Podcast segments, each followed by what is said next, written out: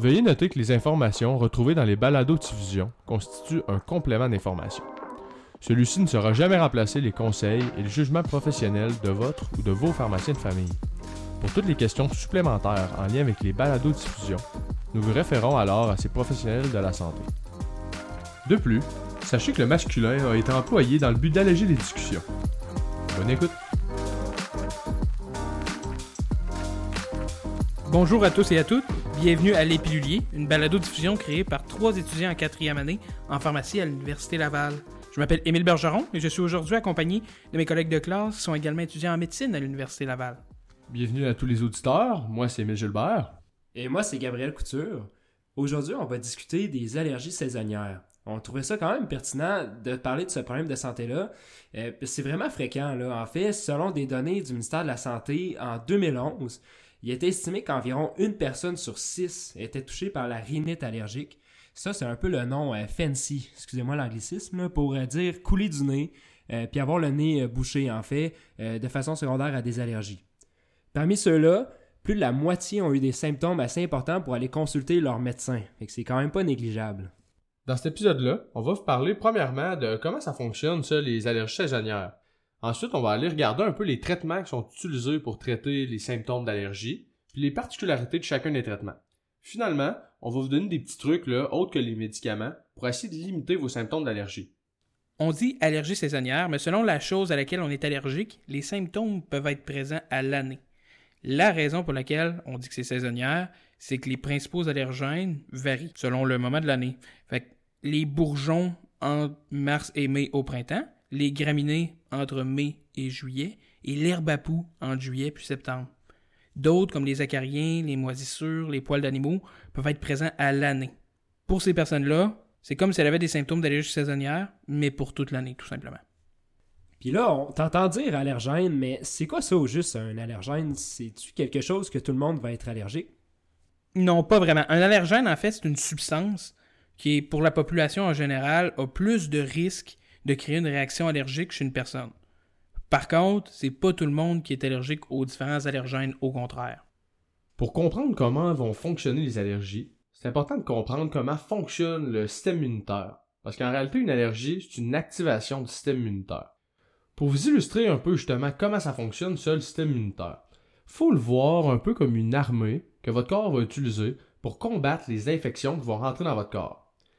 Si on simplifie ça un petit peu, on peut dire dans le fond que le système immunitaire va fonctionner en trois temps. Donc, la première étape, le système immunitaire va agir comme un mécanisme de détection des agents qui vont être à risque de causer du dommage à votre corps. Donc ça, par exemple, ça peut être des virus, ça peut aussi être des bactéries qui pourraient potentiellement vous causer des infections. Donc votre système immunitaire les reconnaît pour être capable de les détruire. Justement, pour les détruire, la deuxième étape du système immunitaire, c'est qu'il va avoir une réponse immunitaire. Ça, en fait, c'est la phase dans laquelle le système immunitaire va détruire l'agent qu'il considère comme dangereux. Donc, pour faire ça, il va créer une réaction immunitaire. Donc, ça, c'est une réaction complexe de votre corps qui fait en sorte que votre corps se met en mode combat versus un intrus, justement, qu'il a perçu euh, dans l'étape préalable. Cette phase-là, c'est celle-là qui donne des symptômes. C'est la réponse en phase combat qui va donner les symptômes d'allergie désagréable. Finalement, il y a des anticorps qui vont être produits par votre système immunitaire, puis ces anticorps-là vont rester dans votre sang à long terme. Comme ces anticorps-là vont rester dans votre sang à long terme, ils vont agir un peu comme des agents de sécurité qui vont rôder dans votre corps, qui vont détruire les intrus qui vont déjà avoir été rencontrés dans le passé. Comme si on regarde un peu dans le contexte des allergies saisonnières, si vous avez déjà été exposé auparavant à un allergène, tout au long de votre vie, vous allez re-avoir une réaction allergique similaire parce que votre corps a déjà développé une genre de mémoire face à cet allergène-là. Puis là, peut-être un petit dernier aparté que j'aimerais faire. faut comprendre que normalement, le système immunitaire, c'est pour détruire des virus, des bactéries, des champignons, des choses comme ça, qui sont à risque de nous causer du tort. Mais dans le cas des allergies, les allergènes, c'est pas vraiment nocif pour nous. En fait, c'est un problème qui fait en sorte que notre système immunitaire détecte quelque chose qui est bénin, donc qui n'est pas à risque de nous causer du tort, comme quelque chose de dangereux. C'est cette méreconnaissance-là qui fait en sorte qu'on développe une grosse réaction immunitaire, mais en réalité, elle n'est pas vraiment utile pour notre corps, cette réaction-là, parce que l'allergène serait pas dommageable pour nous. Donc là, on parle de réaction immunitaire, ça peut paraître assez gros, mais heureusement, pour les allergies saisonnières, les symptômes vont souvent être légers et ils vont, dans la grande majorité des cas, se limiter à des symptômes sur les zones qui sont exposées à l'air ambiant. C'est quand même logique quand on y pense parce que les allergènes se trouvent dans l'air. Les organes qui vont être en contact avec cet air-là vont être les plus touchés. Euh, par ces organes-là, on entend le nez, les yeux, la peau et les poumons. Si on récapitule un petit peu, euh, on sait maintenant que notre corps va déclencher une réaction inappropriée face à un allergène, qu'il perçoit comme un méchant, si on veut, euh, puis que ça va nous causer des symptômes aux organes que l'on vient de mentionner. Mais plus précisément, c'est quoi ça les symptômes, les gars? Typiquement, les allergies peuvent causer des symptômes aux yeux, au nez, à la gorge, à la peau et au système respiratoire. Si on décortique ça, on parle de yeux rouges, de picotement au niveau des yeux, puis d'avoir les yeux qui coulent beaucoup. Aussi, il va y avoir des symptômes au niveau du nez, fait qu'avoir le nez bouché, avoir le nez qui pique beaucoup, puis vraiment avoir des écoulements là, beaucoup au niveau du nez. Encore au niveau du nez, il peut y avoir aussi des éternuements là, qui sont quand même un symptôme assez fréquent. On peut aussi avoir des démangeaisons au fond de la gorge, soit en raison d'une réaction inflammatoire ou de l'écoulement nasal qu'on avait vu qui peut aussi couler au niveau de la gorge. Finalement, dans certains cas, on peut avoir des réactions de la peau comme des démangeaisons ou l'apparition de petites plaques rouges au niveau du corps, et dans quelques cas rares, des symptômes respiratoires là, de difficultés respiratoires qui ressemblent à l'asthme.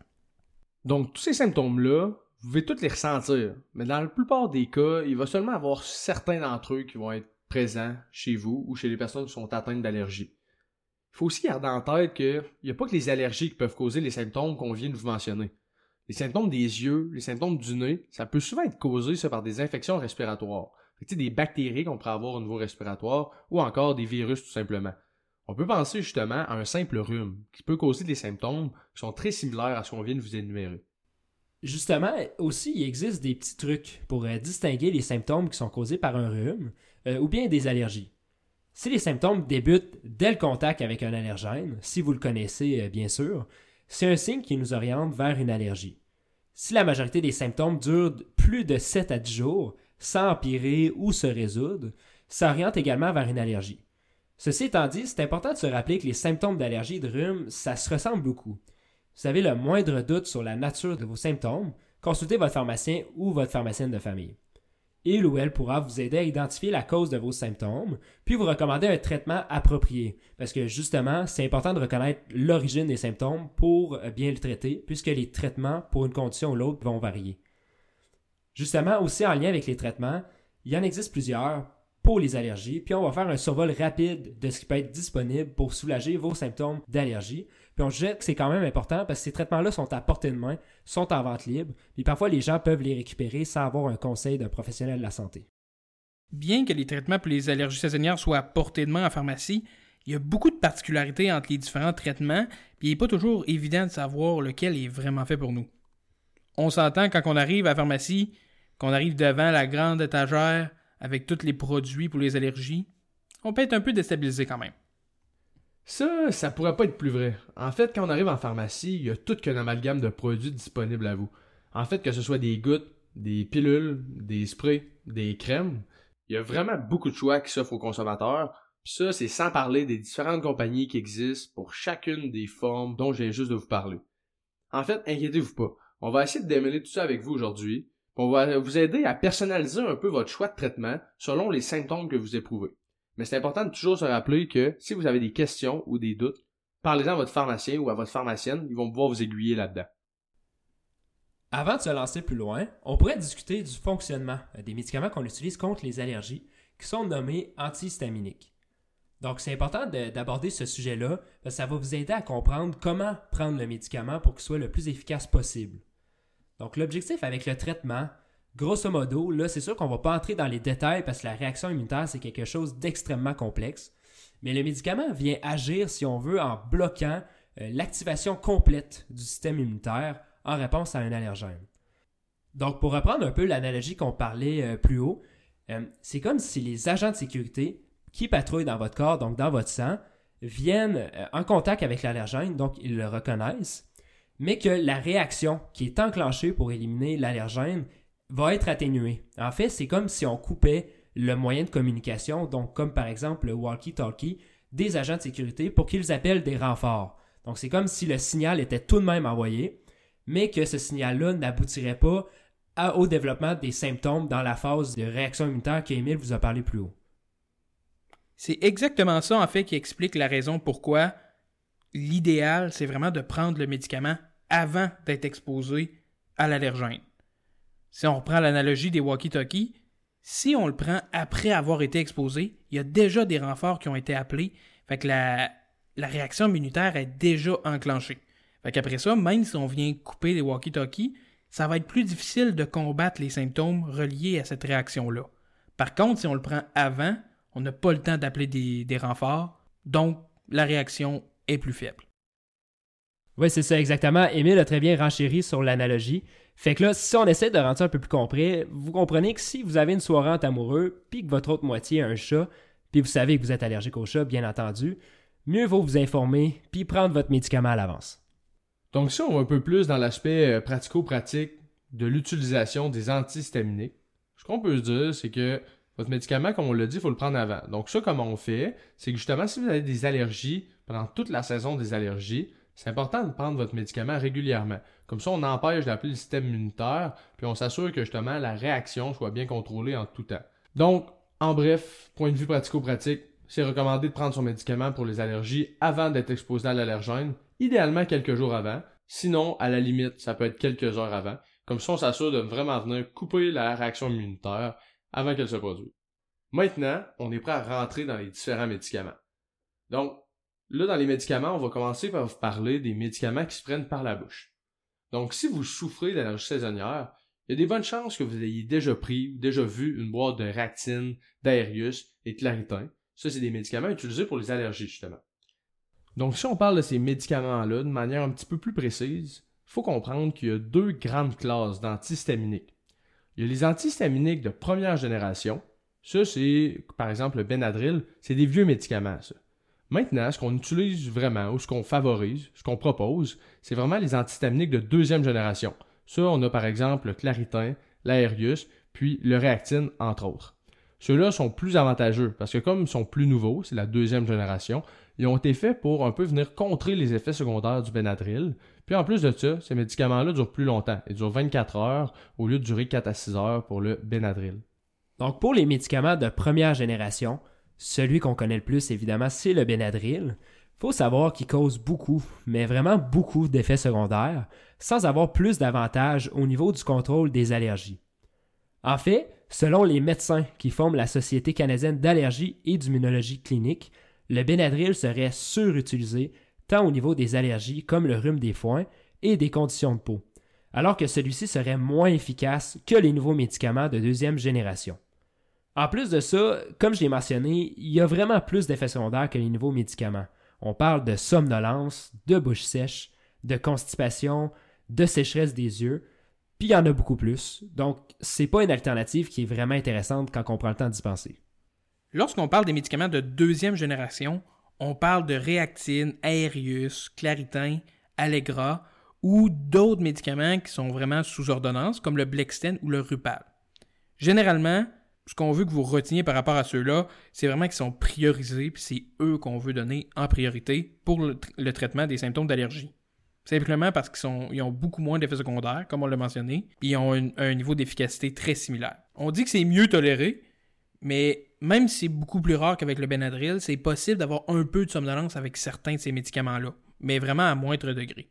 Ça serait plus fréquent avec la réactine, le Blexten et le Rupal. Les deux derniers, comme j'ai dit plus tôt, sont seulement sous prescription. Donc, en résumé, si vous avez des symptômes d'allergie, on prioriserait les antihistaminiques de deuxième génération, comme on vient juste de vous mentionner, parce qu'ils sont un petit peu plus efficaces et sont considérés comme plus sécuritaires. Donc là, on vous a parlé des médicaments qui étaient à prendre par la bouche. Mais comme on l'a parlé plus tôt, les symptômes d'allergie, ça varie beaucoup d'une personne à l'autre. Puis des fois, on peut seulement avoir certains symptômes d'allergie. À ce moment-là, il existe des formulations d'antihistaminiques qui vont vous permettre de cibler ces symptômes-là. Par exemple, si vous aviez uniquement des symptômes au niveau des yeux, comme par exemple la rougeur, du larmoiement, donc des larmes, ou des démangeaisons au niveau des yeux, il existe des gouttes qui sont utilisées pour les yeux qui vont vous aider justement à soulager ces symptômes-là. Ces gouttes vont contenir des antihistaminiques, donc les mêmes médicaments qu'on vient de vous parler, qui eux se prenaient par la bouche. Donc ça vient faire le même effet, donc ça vient mettre un frein à la réaction immunitaire qui va être causée par les allergies. En plus de ça, quand on vient l'appliquer localement, donc seulement au niveau des yeux, on vient se sauver des effets indésirables qui sont possibles dans l'ensemble du corps.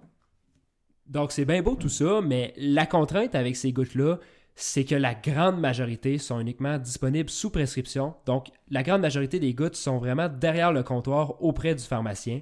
Donc on ne peut pas vraiment y avoir accès dans les allées de la pharmacie. Par exemple, si vous avez déjà eu des gouttes en prescription, le pharmacien pourrait, selon certains critères, vous les prescrire à nouveau. Donc n'hésitez pas à en parler à votre pharmacien ou à votre pharmacienne de famille si vous souhaitez avoir ces gouttes. J'aimerais rajouter une petite nuance en lien avec ces gouttes-là. Comme on l'a dit un petit peu plus tôt, sont uniquement disponibles derrière le comptoir. Pourtant, quand on se promène les rangées, puis on va dans la section pour les gouttes pour les yeux, il y en a beaucoup qui est mentionné allergie dessus ou yeux rouges, qui est un des symptômes qu'on a dit qui était quand même présent. Par contre, ces produits-là, on, ne les aime pas vraiment parce qu'ils vont créer une dépendance au niveau de l'œil, puis il faut pas les utiliser plus que 3 à 5 jours. Parce que si on les utilise plus que 3 à 5 jours, oui, ça va être relativement efficace, mais juste, pas pour la démangeaison, juste pour la rougeur. Mais quand on va les réarrêter, la rougeur va revenir, des fois un peu plus forte, puis on n'aime pas ça au bout de la ligne. Cette rougeur rebond-là, quand on arrête le médicament, est parfois encore pire que quand on a commencé à le prendre. Fait que vraiment, le mot d'ordre, c'est d'éviter ces produits-là à tout prix. Ils vont causer plus de problèmes que de bienfaits. Il y a une autre option aussi qu'on a pour les symptômes d'allergie, mais cette option-là est seulement disponible derrière le comptoir, donc il faut demander au pharmacien pour y avoir accès. Cette dernière option-là, c'est des sprays nasales de cortisone. Ces traitements-là sont vraiment intéressants parce qu'ils vont traiter à la fois les symptômes du nez, mais aussi les symptômes des yeux, étonnamment. Toutefois, même si le début d'efficacité est quand même rapide, on parle ici d'environ 48 heures, faut prendre le médicament régulièrement pour au moins 14 jours pour voir l'efficacité maximale. C'est possible que ces traitements, soit les sprays nasaux, rendent le nez un peu plus sec. Si c'est le cas, on peut quand même euh, revoir la technique d'utilisation, c'est vraiment important, ou bien diminuer la dose ou utiliser des hydratants qui sont disponibles sur les comptoirs en pharmacie. Généralement, les dispositifs nasaux, s'ils sont bien utilisés, on ne voit vraiment pas d'effets secondaires significatifs qui vont motiver les gens à arrêter le traitement.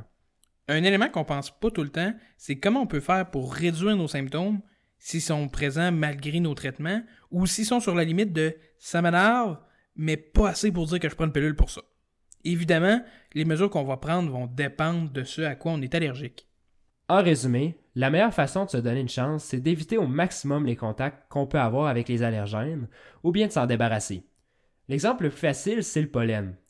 Premièrement, c'est d'éviter le plus possible d'être en contact direct avec cet allergène-là. Donc, on essaye de se limiter d'aller trop à l'extérieur si possible, les journées où les niveaux de pollen sont vraiment élevés, puis on s'assure de bien fermer les fenêtres. On va aussi éviter de faire sécher notre linge dehors sur la corde à linge, on y pense pas, mais si on fait ça, le pollen ne peut pas se coller sur nos vêtements, ça peut pas provoquer de grosses réactions plus tard quand on va les porter. Mais là, euh, on s'entend que d'éviter de sortir chez soi, c'est pas toujours facile. Surtout si, par exemple, on travaille dehors. Donc, dans ce temps-là, qu'est-ce qu'on pourrait faire pour éviter d'avoir des symptômes d'allergie? La meilleure façon de s'aider, c'est qu'en arrivant chez soi, on met directement nos vêtements au lavage, puis on va prendre une douche. Le pollen, même si on s'en rend pas compte, peut rester collé sur notre peau, dans nos cheveux, sur notre linge. Donc, on veut se débarrasser le plus vite possible de tout ça en arrivant. Un autre détail, le pollen est moins présent tôt le matin et tard le soir. Donc, si on est capable, ça exclut les moments où on travaille dehors, on s'entend, mais on va tenter d'organiser nos sorties autour de justement tôt le matin, tard le soir, quand on a des très très fortes allergies. En ce qui a trait aux autres allergènes qu'on va dire plus chroniques, donc ceux qui vont être là à longueur d'année si on veut, euh, on va s'organiser pour limiter les contacts encore une fois avec ceux-ci. Donc si on va voir par exemple notre ami qui a un beau chien, puis qu'on sait qu'on y est allergique, on va se laver en arrivant, puis on va, se, euh, on changer. Si vous êtes plutôt allergique aux acariens, on va se mettre un horaire plus régulier pour le nettoyage de nos draps, puis on va s'acheter aussi si possible des housses anti-acariens pour le matelas et les oreillers. Il y a un petit détail important ici que j'aimerais ajouter. On dit que c'est important de laver les draps, puis c'est vrai. Mais c'est important, par exemple, de bien les laver à l'eau chaude. Et je répète, à l'eau chaude. Parce que l'eau froide, ça tue pas les acariens. Euh, il y a beaucoup d'entre nous qui ont tendance à laver leurs draps à l'eau froide, pour une bonne raison, en fait, une raison d'économie d'énergie. Toutefois, si on a des grosses allergies aux acariens, c'est un détail qu'il faut pas négliger. C'est important de vraiment laver ses draps à l'eau chaude. Je vous donne d'autres petits trucs rapides en rafale pour limiter les symptômes aux yeux principalement. Des gouttes hydratantes puis des compresses d'eau froide peuvent vraiment aider à soulager les symptômes au niveau des yeux. Les gouttes hydratantes vont rincer l'allergie à la surface de l'œil et les compresses d'eau froide vont aider à limiter la réaction immunitaire dans vos yeux pour limiter les symptômes. Finalement, évitez de vous frotter les yeux parce que ça va amplifier aussi les symptômes de démangeaison. Bon, maintenant, les gars, euh, puisque l'épisode tire à sa fin, euh, si on avait vraiment une chose à se rappeler après cet épisode-là, ça serait quoi selon vous? Je crois que la première chose qui est primordiale en allergie, c'est vraiment de s'assurer justement qu'on fait des allergies. Donc, il faut avoir des symptômes compatibles. Donc, on a parlé des symptômes au niveau des yeux, ça démange, ça coule. Au niveau du nez, ça démange, ça coule. On peut aussi avoir des éternuements avec ça. D'autres types de symptômes qu'on a nommé un petit peu plus tôt. L'autre chose qui est vraiment primordiale, c'est d'identifier ce à quoi on est allergique. En identifiant ce à quoi on est allergique, on va pouvoir l'éviter, on va pouvoir mieux traiter les symptômes. Puis aussi par rapport au traitement des allergies, ce qui est important à comprendre, c'est que les médicaments qui sont recommandés en première ligne, ça va être vraiment les anti-allergiques qui vont être disponibles en comprimé, donc les médicaments qu'on peut prendre par la bouche, puis ceux-ci vont traiter une multitude de symptômes. Par rapport à ces comprimés-là, c'est important de s'orienter vers ceux de deuxième génération, donc les médicaments les plus récents qui ont été développés pour limiter les effets secondaires, avoir une efficacité qui est tout aussi impressionnante que ceux de première génération, puis aussi qui ont une action qui est beaucoup plus longue, donc de 24 heures. Donc par médicament de deuxième génération, on entend vraiment le Réactine, l'Aerius, le Claritin, le Blexten ou bien le Rupal par exemple, puis on veut éviter le plus possible le Benadryl. Finalement, si malgré tout ça, on a encore des symptômes d'allergie qui sont vraiment présents ou qu'on a des symptômes plus spécifiques, n'hésitez pas à aller en parler avec votre pharmacien. Il va être vraiment capable de vous guider, puis vous guider soit vers des sprays nasales ou des gouttes pour les yeux, si jamais c'est ça qui adonne pour vous. C'est ce qui met fin à notre balado-diffusion. Encore une fois, à l'image d'un pilulier, nous espérons que cette balado-diffusion vous accompagnera bien dans la prise de vos médicaments et limitera les oublis. Au nom de mes collègues et moi, merci de votre attention et à bientôt.